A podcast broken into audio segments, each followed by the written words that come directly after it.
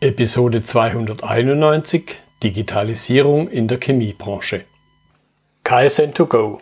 Herzlich willkommen zu dem Podcast für Lean-Interessierte, die in ihren Organisationen die kontinuierliche Verbesserung der Geschäftsprozesse und Abläufe anstreben, um Nutzen zu steigern, Ressourcenverbrauch zu reduzieren und damit Freiräume für echte Wertschöpfung zu schaffen, für mehr Erfolg durch Kunden- und Mitarbeiterzufriedenheit, höhere Produktivität durch mehr Effektivität und Effizienz an den Maschinen, im Außendienst, in den Büros bis zur Chefetage.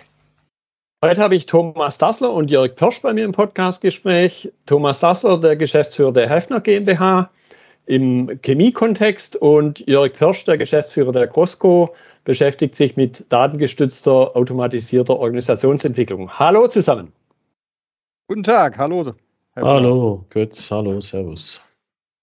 Ja, jetzt habe ich schon ein kurzes Stichwort äh, gesagt, aber gern noch mal zwei, drei Sätze von Ihnen, von dir, damit die Zuhörer Sie ein bisschen intensiver kennenlernen. Ja, vielen Dank, Herr Müller, für die äh, kurze Einführung. Ich bin Thomas Dassler und bin Geschäftsführer der Hefner GmbH und Co. KG. Wir sind ein Chemiedistributionsunternehmen in Asberg bei Stuttgart. Also Chemiedistributionsunternehmen, mhm. klassischerweise Produktionsverbindungshandel sagt man auch dazu. Das heißt, wir verbinden die chemische Industrie mit der verarbeitenden Industrie, äh, kümmern uns um die Beschaffung, den Einkauf von Chemikalien, die Abfüllung, mhm. die Verteilung bis hin zur äh, Vorratung und Lagerung für die Kunden und stellen dann passgenau zur Verfügung. Also Automobilindustrie, Kunststoffindustrie, Galvaniken, äh, Wasseraufbereitungs- oder Kunden aus dem Bereich der Wasseraufbereitung, Kläranlagen. Also wir haben da ein Komplettprogramm von, von A bis Z, sage ich mal, von Aceton bis Zitronensäure. Das können die Kunden von uns also auch in kleineren Mengen äh, passgenau äh, von uns zur Verfügung gestellt bekommen.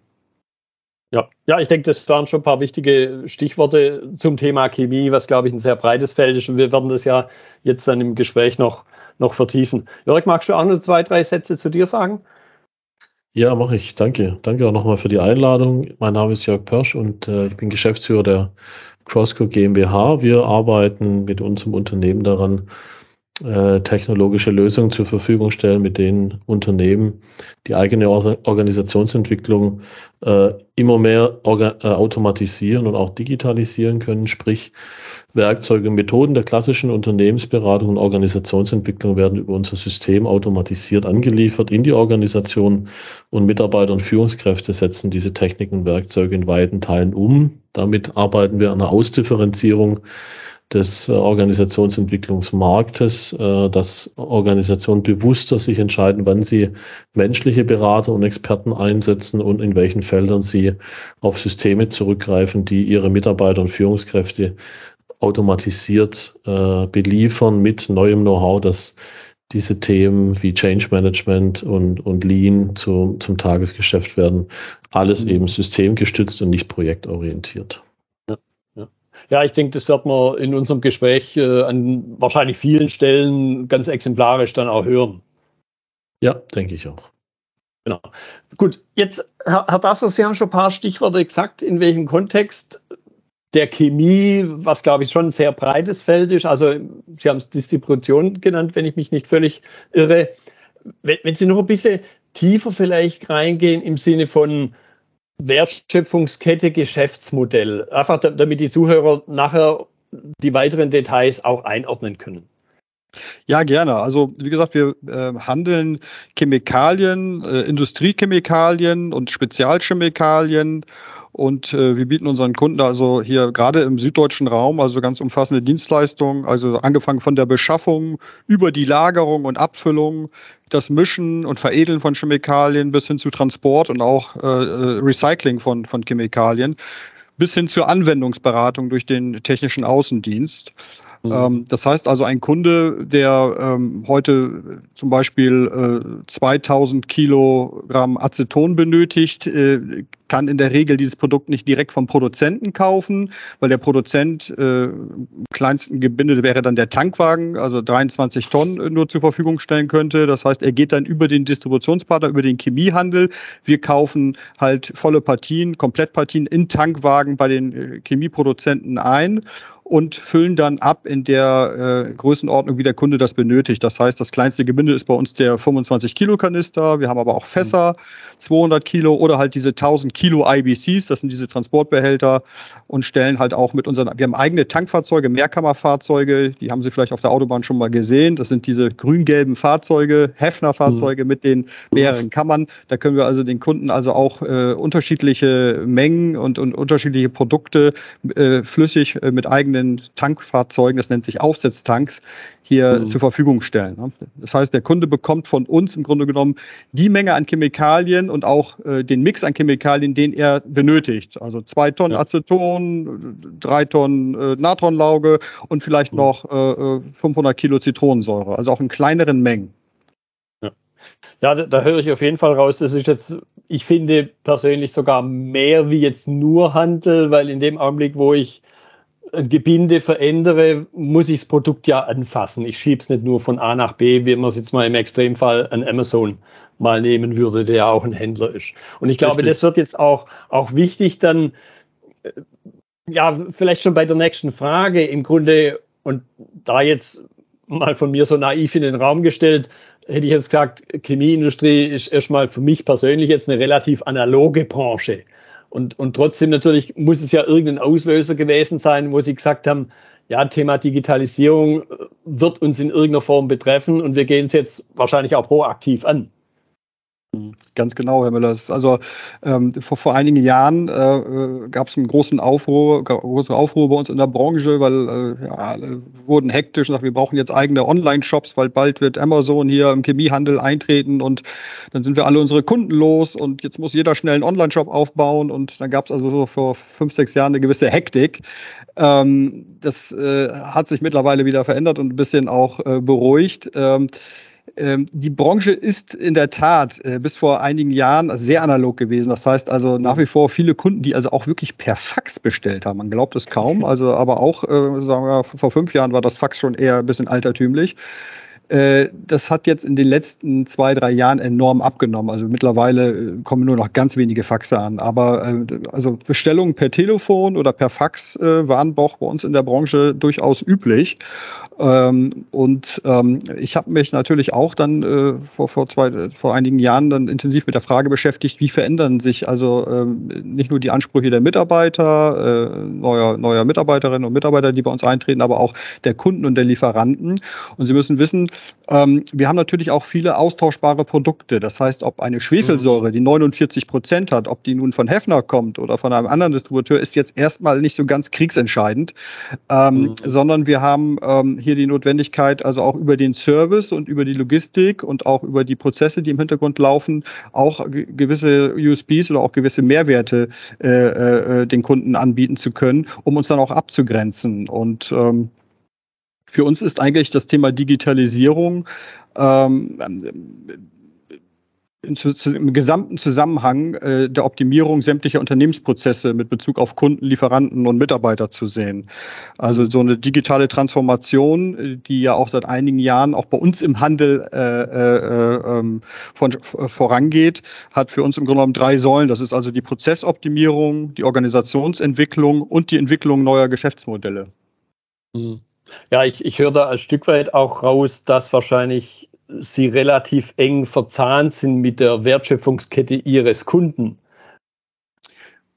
Richtig, also das ist, äh, das war in der Vergangenheit nicht immer der Fall, aber das ist zunehmend der Fall, sodass wir auch, mhm. wir haben gerade über die Webshops gesprochen, also vor, vor einigen Jahren, wie gesagt, ein großes Thema, jeder braucht einen Shop und Digitalisierung wird dann immer zwangsläufig auch mit einem Online-Shop in Verbindung gebracht und wir sind mittlerweile eigentlich weg davon zu sagen, äh, wir sprechen über Online-Shops oder Webshops, sondern wir sprechen über digitale Geschäftsmodelle und äh, da kann ja. ein Online-Shop sicherlich eine Rolle spielen, aber es ist nicht zwangsläufig notwendig, über einen Online-Shop zu sprechen, sondern da geht es eher heute auch um äh, beleglosen Datenaustausch, um äh, äh, äh teilweise ähm, äh, äh, Situationen, in denen die Kunden im Grunde genommen ähm, über ähm, ja, IoT, also Internet of Things gesteuerte äh, Gebinde-Tracking und Füllstandsanzeigen automatisiert in die Nachschubbelieferung über uns äh, äh, einlaufen. Das heißt, der Kunde ist gar nicht mehr, es ist gar nicht mehr notwendig, dass, sag ich mal, äh, er eine manuelle Bestellung auslöst, sondern das läuft idealerweise äh, beleglos und, äh, sage ich mal, in der, in der maximalen Ausprägung sogar so weit automatisiert, dass man sich über ein gewisses Mengengerüst und über, einen, einen Preis, äh, über, eine, über eine Preisvereinbarung verständigt und die Nachschublieferung dann automatisiert über, über Hefner erfolgt. Ne? Mhm. Ja, ich höre auch wieder so ein bisschen raus, dass Sie im Grunde den, ich möchte mal so ausdrücken, den Digitalisierungsbestrebungen ihrer Kunden in deren Wertschöpfungskette ja ein Stück weit vielleicht fast auch folgen müssen. Weil wenn der Kunde sagt, der Webshop ist ja nett, aber ich möchte es über IoT haben, dann bringt mir der Webshop, wo dann doch wieder ein Mensch vom Bildschirm sitzt, ja gar nichts, oder? Ganz genau. Also ich sag mal, äh, um, um zu sagen, äh, dem Kunden zu erklären, also du bestellst jetzt nicht mehr über dein ERP-System, sondern über einen Webshop und musst dann im Zweifel, da, wenn der Webshop keine ERP-Integration hat, die Bestellung dann nochmal äh, deinem ERP-System System dann nachlegen. Da reduzieren wir ja auch keine Komplexität, sondern das wird dann ja alles äh, noch, noch umständlicher. Also das äh, äh also wie gesagt, der Webshop äh, oder ich sage jetzt mal der Online-Shop, so wie man sich das vorstellt aus dem klassischen äh, B2C-Bereich, äh, kann sicherlich an einigen Stellen in solchen Geschäftsmodellen eine Rolle spielen, aber äh, wir sprechen lieber über digitale Geschäftsmodelle. Mhm, mh, ja. Ja, und, und dann, ich glaube, das Stichwort fiel ja schon, im, im Grunde kommt es dann auch in irgendeiner Form zu einer Art von Transformation, weil so halbe Sachen in der Regel Stichwort IoT kann ich nicht so halblebig machen. Also eine Papierschnittstelle da reinbauen ist ja tödlich. Richtig, also wir ähm, sprechen äh, in diesem Zusammenhang also auch jetzt äh, über Chemicals as a Service. Also das ist ein sehr innovativer Ansatz.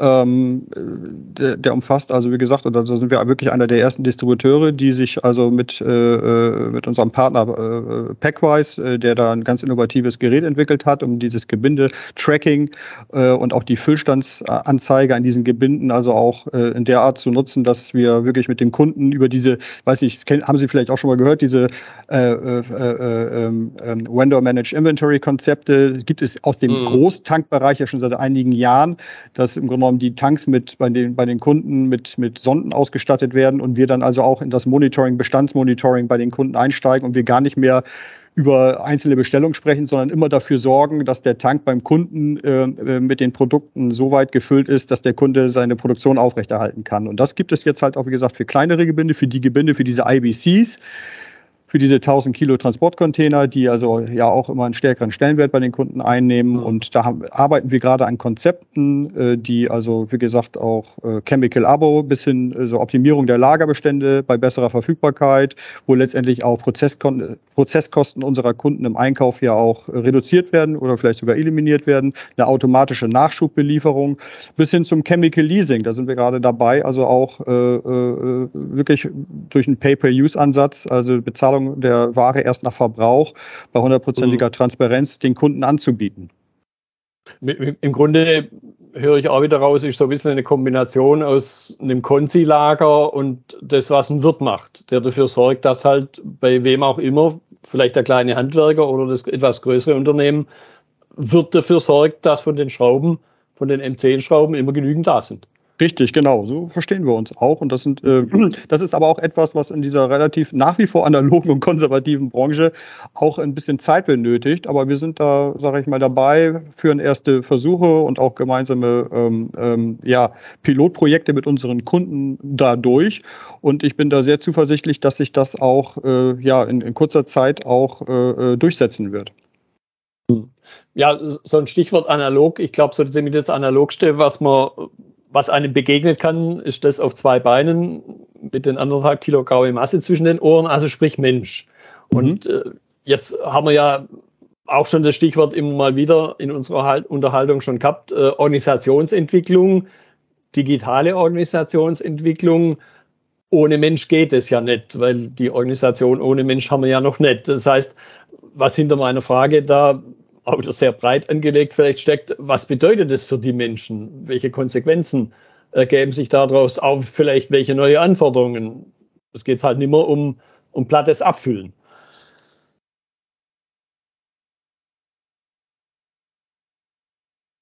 Ja, ähm, an diesem Punkt, ähm, Herr ähm, Müller, ähm, darf ich vielleicht noch einmal erzählen, wie ich auch den Herrn Pörsch kennengelernt habe. Ähm, mhm. der, der, Jörg Pörsch und ich, äh, wir haben uns vor, vor ja, drei Jahre jetzt her, Jörg, ne? Ja, ja, kommt gut hin, ja. Vor, vor drei Jahren kennengelernt. Es, äh, wir haben uns ähm, bei Hefner, wie gesagt, zunehmend mit diesem Thema Digitalisierung beschäftigt, haben uns in der Unternehmensstrategie äh, bei einem Workshop, den wir vor drei Jahren hatten, also auch ähm, mit den Führungskräften und einzelnen Mitarbeitern aus den, aus den Produktionsbereichen und den äh, Verwaltungsbereichen, haben wir einen, so einen Diagonal-Workshop äh, gemacht und sind letztendlich dann bei der Erarbeitung unserer Vision, Entschuldigung, bei der Erarbeitung unserer Vision haben wir uns dann dazu committed, dass wir ähm, Marktführer im digitalisierten Chemiehandel werden wollen und ja der beste Partner für unsere Kunden, Lieferanten und Mitarbeiter sein möchten. Und äh, klar ist natürlich, dass das nicht nur äh, ähm, notwendig ist, dafür die besten Lieferanten und ähm, ja auch entsprechende Kunden zu haben, die das also auch äh, mitgehen, sondern auch vor allen Dingen Mitarbeiter. Und wir sind ein Unternehmen, also ein Familienunternehmen, Traditionsunternehmen, 1903 gegründet. Ähm, mhm haben also auch, sage ich mal, alle wirtschaftlichen Entwicklungen mitgemacht, die so in den letzten äh, ja über 120 Jahren also auch stattgefunden haben. Und mir war ganz wichtig, dass wir jetzt auch äh, beginnen natürlich diese Mitarbeiter ähm, auf diese spannende Reise dieser digitalen Transformation auch, auch mitzunehmen. Und äh, ja, der Jörg Pirsch und ich haben uns kennengelernt und haben und dann erstmal zwei, dreimal miteinander gesprochen, bis wir uns dann auch dazu entschieden haben, gemeinsam also äh, erste Projekte zu starten in der Organisationsentwicklung. Ich fand, das passt, passte auch sehr gut, weil Crosco halt auch einen sehr innovativen Ansatz hat äh, äh und äh, vor allen Dingen auch äh, eine digital, einen digitalisierten Ansatz hat in der, in der, in der Beratung dort und in der, in der Begleitung der Organisationsentwicklung. Und ähm, so arbeiten wir ja seit mehr oder weniger äh, drei Jahren sehr gut miteinander zusammen. Weil, wie gesagt, mhm. der, sehr wichtig ist es natürlich, die Mitarbeiter mitzunehmen. Und auch da ist, äh, es ist äh, so ein Buzzword natürlich, oder wenn man so sagt, lebenslanges Lernen, aber es, letztendlich ist es das ja. Also äh, mhm wir, es hat sich so vieles verändert, jetzt auch in der Corona-Pandemie. Äh, die, die, die größten Kritiker des mobilen Arbeitens sagen heute, Mensch, das wollen wir nicht mehr missen. Das hat sehr, sehr, sehr viele Vorteile. Und da war die Corona-Pandemie natürlich ein, ein, großer Katalysator. Ne? Ja. Gut. Ja, ja, ich ja, denke ja, also, gerne. ja, ja, gerne. Also, ähm, also ich denke, äh, dieses Thema Digitalisierung oder digitales Geschäftsmodell, wie, wie Thomas das jetzt gerade äh, skizziert hat. Das trifft analog eins zu eins auch das, wie wir versorgen, äh, versuchen, die Firma Hefner auf ihrem Weg in der digitalen Transformation zu begleiten. Und da gehört für mich fundamental entscheidend heutzutage dazu, dass Entscheider sich aus meiner Sicht sehr im Klaren darüber sein sollten, wie sich ihr Mix in der Organisationsentwicklung weiterentwickeln soll im Zuge einer Digitalisierungsstrategie. Sprich, ähm, wo wollen wir auch in Zukunft weiterhin auf den Einsatz von menschlichen Experten in der Organisation setzen, weil uns die menschliche Präsenz und die menschliche Begleitung wichtig ist. Wo wollen wir in, im Zuge unserer Digitalisierungsstrategie Methoden und Werkzeuge äh, Hybrid anliefern lassen. Und hier ganz wichtige Distinktion. Hybrides Consulting bedeutet nicht, dass der Berater per Webkonferenz zugeschaltet ist, sondern hybrides Consulting fängt dann an, wenn eine Organisation beginnt, eine technische Lösung, also eine Software as a Service Lösung ähm, in der Organisation einzusetzen, um erste Teile der Methodenzuführung in der Organisation automatisiert stattfinden zu lassen und dann eben das eigene, äh, das eigene Team, die eigene Belegschaft, wie jetzt bei Hefner sukzessive daran zu führen, dass mit Hilfe dieser äh, Software as a Service Architektur interne Mitarbeiter und Führungskräfte dann ähm, diese Methoden und Werkzeuge zusehends autonom und automatisiert auch im Tagesgeschäft umsetzen. Und dieses Mischungsverhältnis, dieses Bewusstsein dafür, das habe ich bei Thomas Dassler sehr früh äh, gespürt, dass er jetzt das Thema Digitalisierung äh, auch breit denken kann. Und das erfordert aus meiner Sicht auch einiges. Und ich nehme zusehends wahr, dass die Entscheider auch im, im deutschen Mittelstand da zusehends äh, auch weiterkommen. Also die Gespräche werden für mich auch immer angenehmer, weil ich einfach spüre, dass das Thema Digitalisierung wirklich äh, operationalisiert wird und mal weg vom Buzzwording ist, sondern ja, und da ist Thomas und, und sein Team bei Hefner für mich äh, wunderbarer Repräsentant auch für diesen spannenden Spagat zwischen Tradition und Moderne, wenn ich es jetzt mal äh, etwas plakativ ausdrücken möchte. Und genau, also letztlich, wir machen nichts anderes als Hefner und da ist, denke ich, auch das, das Mindset ähnlich. Ja, auch wir sorgen dafür, dass Consulting as a Service in Organisationen verankert wird. Und äh, die große Herausforderung ist eben, und das ist unser Know-how, das wir uns in den letzten acht, neun Jahren drauf geschaufelt haben, dass wir wissen, in welchem Mischungsverhältnis eine Organisation zu welchem Zeitpunkt am besten fahren kann, damit die kulturelle Akzeptanz von so einem mhm. neuen Ansatz eben auch maximal gegeben ist. Ja, ja es, es sind ja im Grunde man könnte es jetzt Dimensionen nennen, man könnte es Ebenen nennen. Also einmal die Digitalisierung in der Wertschöpfungsebene oder Wertschöpfungsdimension, was glaube ich an sich ja schon mal, und Sie haben es vorhin gesagt, in einer, in einer eher traditionellen Branche eine Herausforderung sein kann und dann eben auch noch auf einer anderen Ebene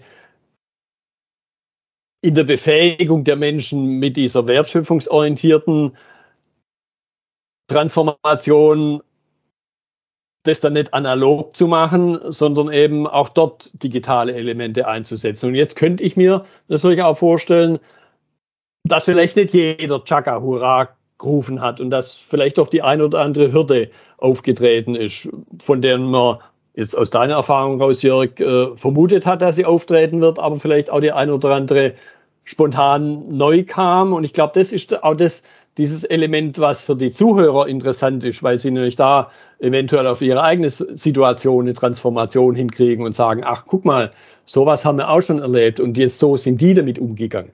Mhm. Also ich, ich würde, ich würde das schon, schon trennen. Also ich würde mal sagen, diese klassischen äh, Change Management orientierten Reflexansätze, die man erlebt, wenn man an die kulturellen Wurzeln der Organisation rangeht und versucht, die zu drehen, diese klassischen Blockaden und Hindernisse in diesem Change-Prozess, ich denke, die treten in jeder Organisation auf. Der spannendere Teil ist für mich dieses neue Gebiet, ähm, welche Hindernisse und Schwierigkeiten treten für eine Organisation auf, die sagt, äh, wir wollen das Thema Digitalisierung stringent durchsetzen, also eben dann auch uns klar machen, dass es unlogisch ist, dass ich einerseits zum Markt hin und zum Kunde hin eine maximale Papierlosigkeit jetzt als Beispiel, wie es vorher genannt wurde, durchsetzen möchte, aber dann weiterhin äh, externe ja. Experten mit Flipcharts äh, in Moderationsräumen beschäftige oder virtualisiert halt dann über Microsoft Teams.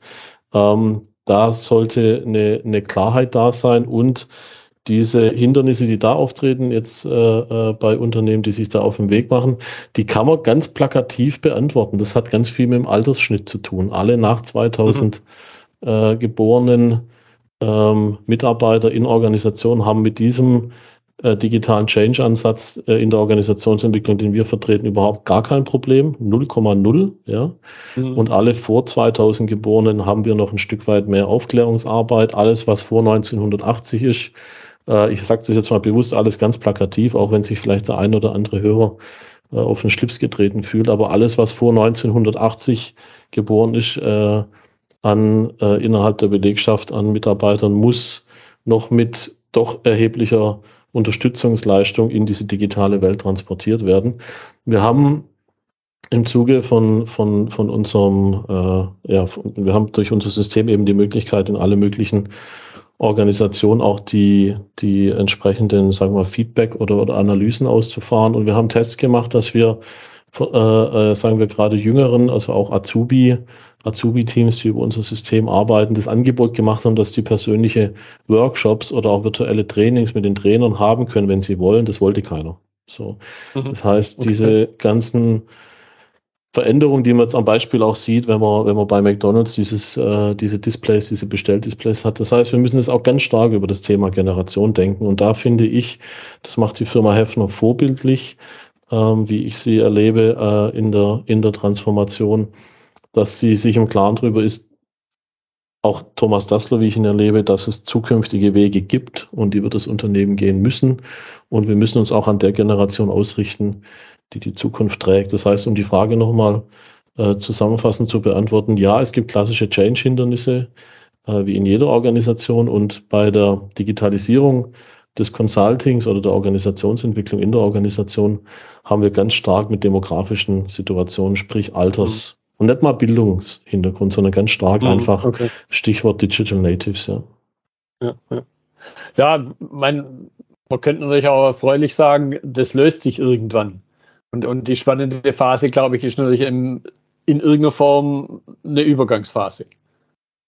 Ja, wobei ich das auch nicht, also ich möchte ein Stück weit, ich habe das jetzt bewusst plakativ dargestellt, ja. Ich möchte mhm. damit jetzt nicht sagen, dass wir haben unser, unser Altersschnitt auf der, auf der Plattform sind jetzt nicht alles nur 20-jährige Azubis oder so, das darf man überhaupt nicht falsch verstehen.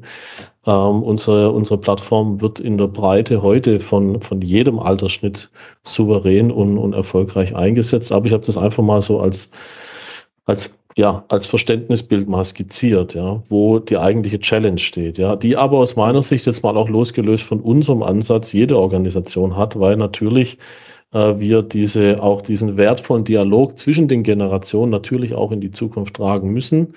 Äh, aber von meiner Seite immer wieder auch die Warnlampe an, ja, wir müssen das Thema ähm, digitale Offenheit und Offenheit für diese, für diese ganzen Ansätzen in den Organisationen noch weiter noch weiter tragen. Und wir müssen aufpassen, dass wir nicht so ein bisschen aus unseren Prägungspfründen heraus argumentieren. Ja, so ich bin jetzt 1981 geboren, ich bin so an der Grenze, ich bin kein Digital Native. Ja, so ich merke da schon die Unterschiede natürlich auch zu meinen Nichten und Neffen. Ähm, und ich glaube, das nachher auch zu verschmelzen und zu sagen, okay, was können wir aus der alten Welt, Stichwort Tradition und, und Moderne, auch die junge Generation, äh, äh, gemeinsam erreichen. Und da finde ich auch, kann ich nur erneut sagen, die Thomas und sein Team, das Führungsteam bei Hefner, das machen, finde ich wirklich toll, ja. Ja, da, da würde ich jetzt ganz gerne noch ein bisschen nachbohren und, und, vielleicht du hast selber den Begriff plakativ verwendet. Ich übertreibe jetzt natürlich wahrscheinlich auch maßlos. Äh, sonst im, im Change Management, wie gesagt, sehr starke Übertreibung jetzt, da gibt es manchmal diese Geschichte, da gehe ich halt mal in den Hochseilgarten. Und jetzt mal die, die, die freche Frage, wie, wie gelingt mir das jetzt auf der digitalen Ebene? Vielleicht eine völlig naive Frage. Ja, die ist gut. Ich stelle die Frage zurück. Was bringt dir der Hochseilgarten letztlich in der operativen Performance deiner Organisation? Also wir können. Völlig viele, berechtigte Frage. So, also ist auch in Ordnung. Es gibt mit Sicherheit auch legitime, legitime äh, Denkmodelle, Stichwort Teamentwicklungskreis nach Tuckman und so weiter, die, sagen wir mal, das soziale Miteinander dann da auch fördern und, und das ist, soll alles gar nicht in Abrede gestellt werden. Aber hier fängt aus meiner Sicht eben auch der, aus meiner Sicht auch der etwas kalte Teil der Digitalisierung an, dass mhm. Digitalisierung aus meiner Sicht auch impliziert, dass wir viel mehr datengestützt organisieren, restrukturieren und Innovation betreiben. Und ganz ehrlich, ich bin, ich würde, mich würde gerne eine datengestützte Analyse der Wirksamkeit von Hochseilgärten interessieren. ich habe es bis heute noch nicht gesehen. Ja. Ja, das, je nachdem, für den Anbieter des Hochseilgarten mag das natürlich auch ein Vorteil sein. Ja. Ja, aber, aber ich glaube, da, da klingt schon also so ein bisschen mit äh, die, die Frage. Und ich glaube, aber wie gesagt, auch das kann wieder eine, naive Frage sein. Hochseilgarten hat ja also ein bisschen was mit dem Unbekannten zu tun. Auch das, wie kann ich mich auf was einlassen? Und jetzt glaube ich persönlich schon, dass das vielleicht so die große Gemeinsamkeit ist. Wie gehe ich mit dem mit dem Unbekannten um und ein Stück weit vielleicht auch wieder unabhängig sogar vom Alter. Ja, absolut. Da würde ich gleich auch nochmal rübergeben an dich, Thomas, dass du ein bisschen mhm. aus mhm. deiner Erfahrung äh, äh da nochmal sprichst, weil eins ist klar, ja, die Einführung von einem äh, System wie Crossco in einer Organisation findet natürlich auch mit menschlicher Präsenz statt. Anders funktioniert es gar nicht. Das ist ein großer Fehlschluss, wo man aufpassen muss bei so einem Instrument wie in so einer Self-Consulting-Plattform wie Crossco. Das ist jetzt nichts wie Trello oder MS Teams, das du einfach anschalten kannst und die Leute fangen an, damit zu arbeiten, sondern mhm. ist ein System, das die Organisationsentwicklung treibt. Das heißt, wir haben schon eine klassische Einführung auch vor Ort. Das heißt, Ex also Mitarbeiter von uns und auch ich als Person sorgen dafür, dass das System, wir sagen, wir nennen das immer sanfte Landung, ja, dass wir eine sanfte Landung in der Organisation hinbekommen und das Team und die Kultur in Schritten dazu zu befähigen, immer autonomer mit diesem System zu interagieren. Und Thomas, da kannst vielleicht du noch ein bisschen aus der, mhm. äh, wie du das so auch wahrgenommen hast, ähm, Genau, mit, mit, mit Ja, ich habe, nein, ähm, ich habe als, als äh, äh ich äh, die, den ersten Kontakt zu Jörg hatte, zu Jörg Pörsch und auch zu Costco und er mir auch vorgestellt, wie es funktioniert, habe ich mir natürlich auch die Frage gestellt und habe gesagt, Mensch, also ob das dann so äh, sich so ganz äh, einfach hier bei uns einführen lässt, ähm, da habe ich mir auch die Frage gestellt, gesagt, wir brauchen zumindest Zeit und die nehmen wir uns auch, um das, ähm, also nicht mit dem Holzhammer, sondern ähm, ja, äh, äh, auf einem Zeithorizont, der ähm, zumindest so bemessen ist, dass, dass es am Ende dann auch gut ist. Also ich, wir haben, haben uns ähm, ja dazu committed, dass wir gesagt, wir fangen dann erstmal an, haben bei Hefner äh, äh, angefangen mit dem Projektmanagement, ja, also als ein Teil, also Pro Einführung eines Projektmanagements, eines agilen Projektmanagements und äh, haben auch die Arbeitsweise, die Crosco hat, also Crosco, Jörg Pörsch hat die Arbeitsweise von Hefner kennengelernt, hat das Unternehmen, die Unternehmenskultur, die Unternehmens-DNA verstanden und hat die kennengelernt. Umgekehrt äh, haben die Mitarbeiter, die in diesen Projekten also auch involviert waren, natürlich auch Crosco und die Arbeitsweise von Crosco kennengelernt.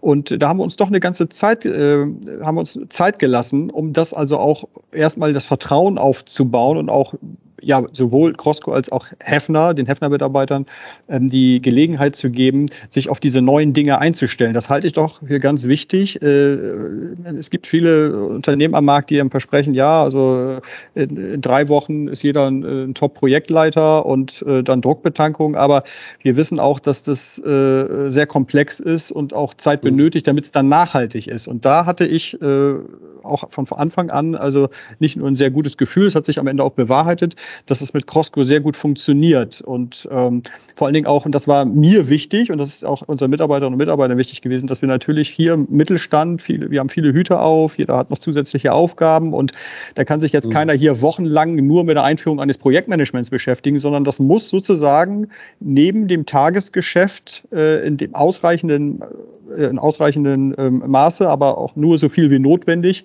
geschehen. Und das hat sehr gut funktioniert. Und das zieht sich also auch wie ein roter Faden äh, in der Zusammenarbeit mit Costco eigentlich so durch, dass wir sagen, die Dinge, die wir hier einführen, wir arbeiten ja auch noch in anderen Konzerngesellschaften, wie zum Beispiel Dr. Wieland, ein Tochterunternehmen, das spezialisiert ist auf den Arbeitsschutz und den Handel mit technischen Chemikalien. Das ist hier in Marbach am Neckar.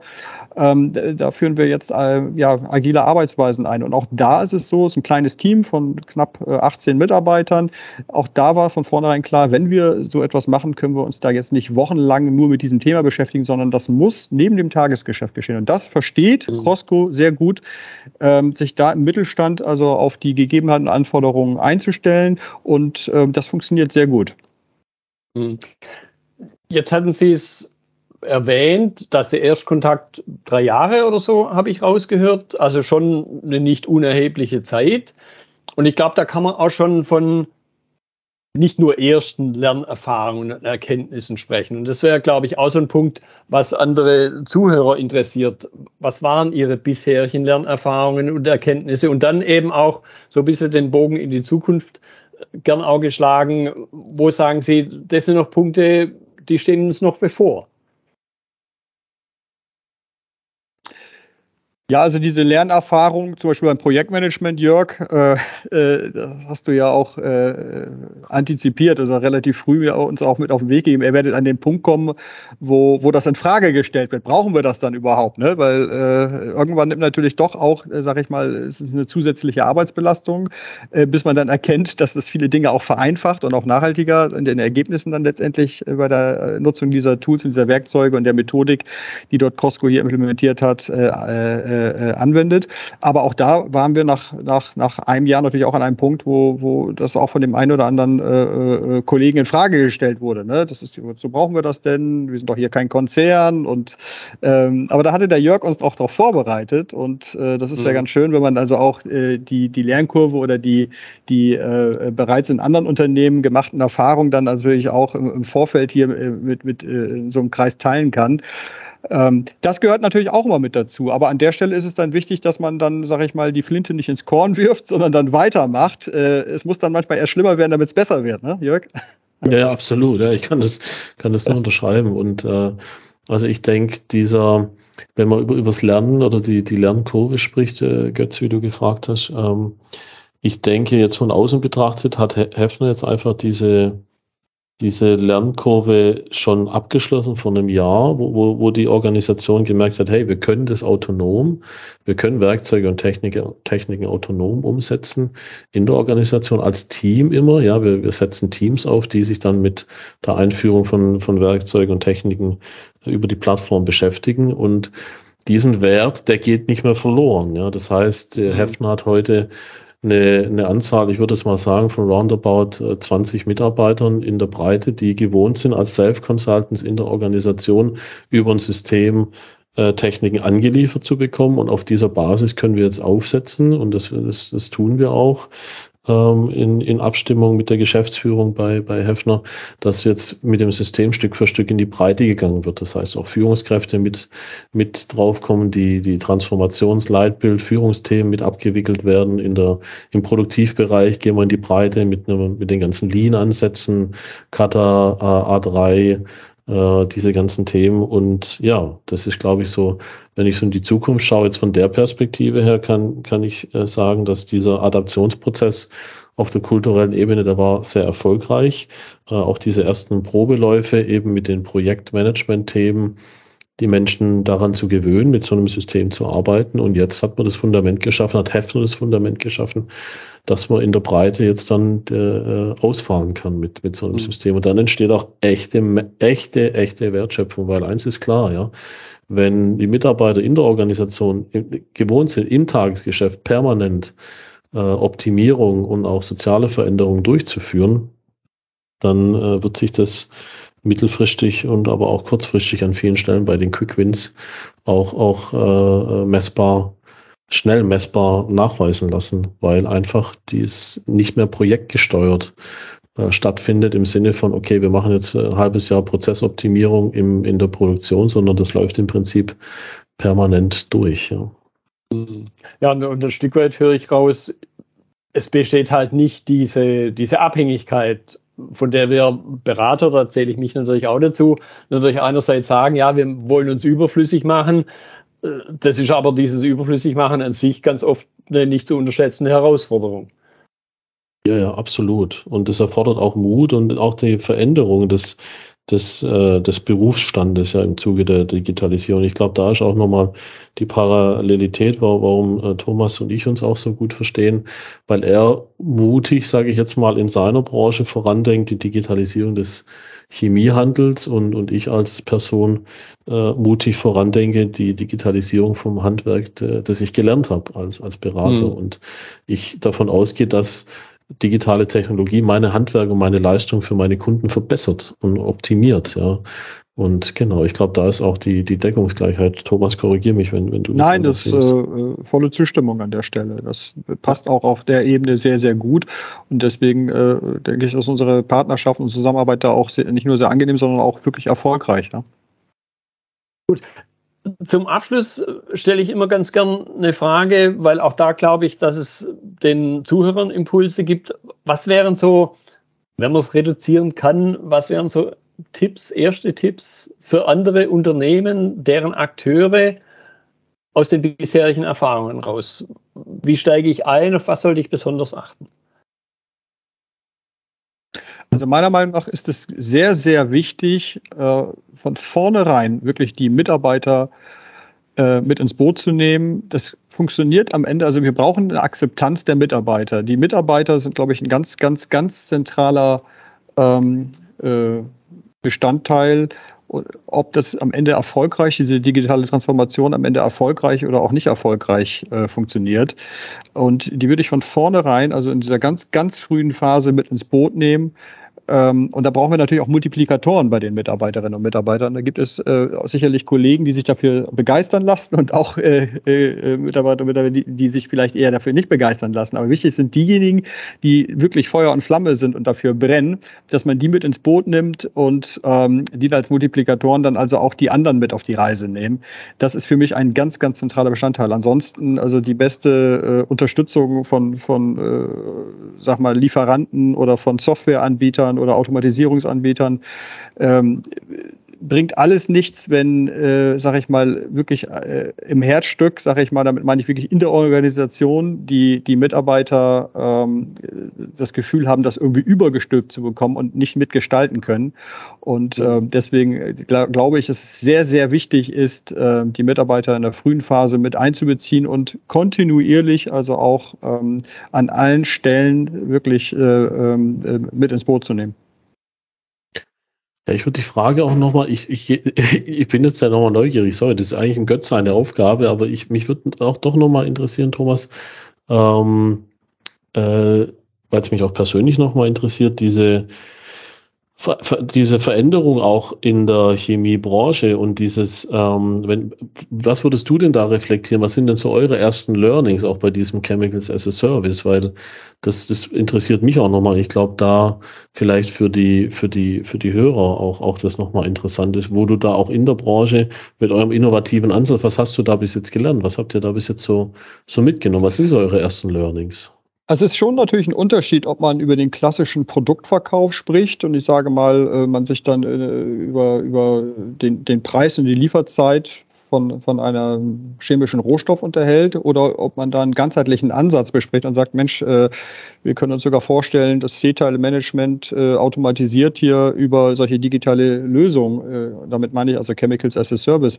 Da gibt es ähm, natürlich auch Vorbehalte und Kunden, ja, aber das, dann verlieren wir da den Überblick und äh, äh, was kostet das denn und was bringt das denn? Also da kommen wir auch in einen wirklich ein, eher in einen ähm, Systemverkauf, weniger über den, also wir sprechen da ja nicht mehr im Grunde genommen über die Produkte, sondern eher über digitale Lösungen. Und ähm, das hängt auch damit zusammen, äh, wer auf der Einkäuferseite oder halt auf der Entscheiderseite beim Kunden gegenüber sitzt. Da gibt es natürlich auch mhm.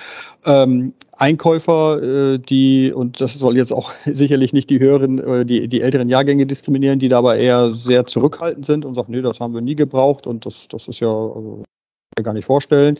Und andere, äh, und das sind häufig dann doch eher die jüngeren Semesters, die dann sehr aufgeschlossen sind, über diese Dinge zu sprechen und ähm, sich das auch erklären lassen. Und äh, in der Regel geht es dann also über einen Pilot oder über ein Demo Proof of Concept, ist dann also im Kunden dann vereinbart. Aber das ist äh, schon äh, beinhartes Arbeiten da am Kunden. Das ist jetzt nicht so, dass das dann natürlich, ähm, äh, man, man, schickt einen Flyer rüber und dann bestellt es. Da muss man also auch wirklich, und das ist auch mhm. individual, äh, individuell, also auch maßgeschneidert auf den Kunden. Ähm, da gibt es nicht eine Lösung für alle, sondern das muss man auch wirklich äh, berücksichtigen. Äh, lohnt es sich bei jedem Kunden? Es gibt ja auch Kunden, die also auch nur ganz kleine Abnahmemengen haben, da macht es dann eher weniger Sinn.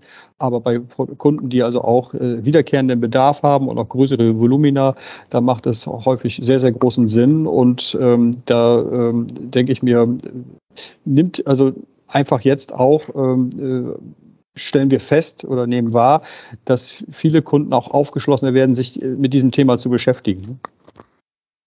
Ja, ich, ich höre eben auch wieder raus, weil es darum geht, die Wertschöpfungskette des Kunden zu verstehen, dessen Bedürfnisse, die sich daraus ergeben, zu verstehen, das ein Stück weit wahrscheinlich auch gemeinsam zu entwickeln und dadurch eben wegzukommen, nur noch über den Preis zu verkaufen. Genau, wir sind eh aktuell auch in einer äh, einfach ausgelöst durch diese ähm, ja nach wie vor Nachwehen der, der Pandemie, der Lockdowns, der weltweiten Engpässe in den Lieferketten, der Situation, die wir aktuell haben, dass also auch sehr, sehr viele Produkte einfach knapp sind. Ne? Also und, mhm. und, und heute also im Vordergrund äh, gar nicht so der, der, der Preis steht, sondern eher die Verfügbarkeit. Ne? Dass also mhm. die Mengen, also auch Produkte, chemische Rohstoffe, die essentiell sind für die Produktion äh, der, der, der Produkte, die unsere Kunden dann letztendlich auch auch, auch herstellen.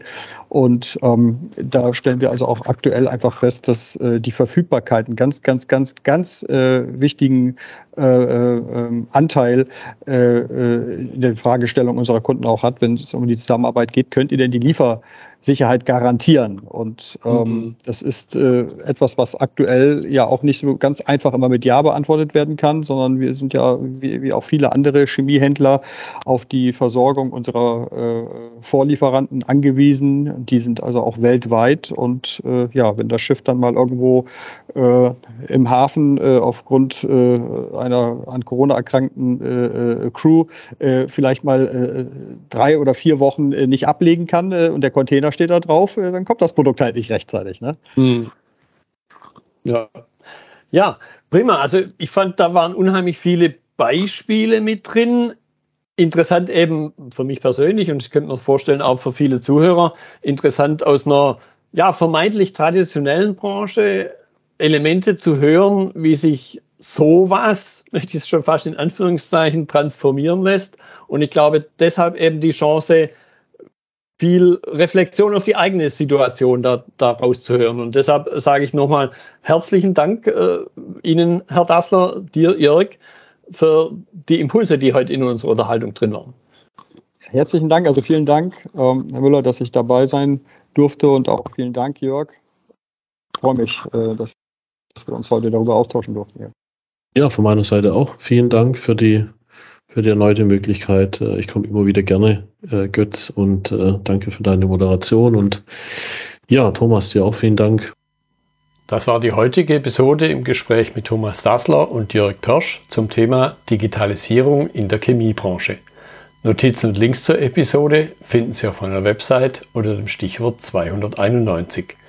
Wenn Ihnen die Folge gefallen hat, freue ich mich über Ihre Bewertung bei iTunes. Sie geben damit auch anderen Lean-Interessierten die Chance, den Podcast zu entdecken. Ich bin Götz Müller und das war KSN2Go. Vielen Dank fürs Zuhören und Ihr Interesse. Ich wünsche Ihnen eine gute Zeit bis zur nächsten Episode und denken Sie immer daran, bei allem, was Sie tun oder lassen, das Leben ist viel zu kurz, um es mit Verschwendung zu verbringen.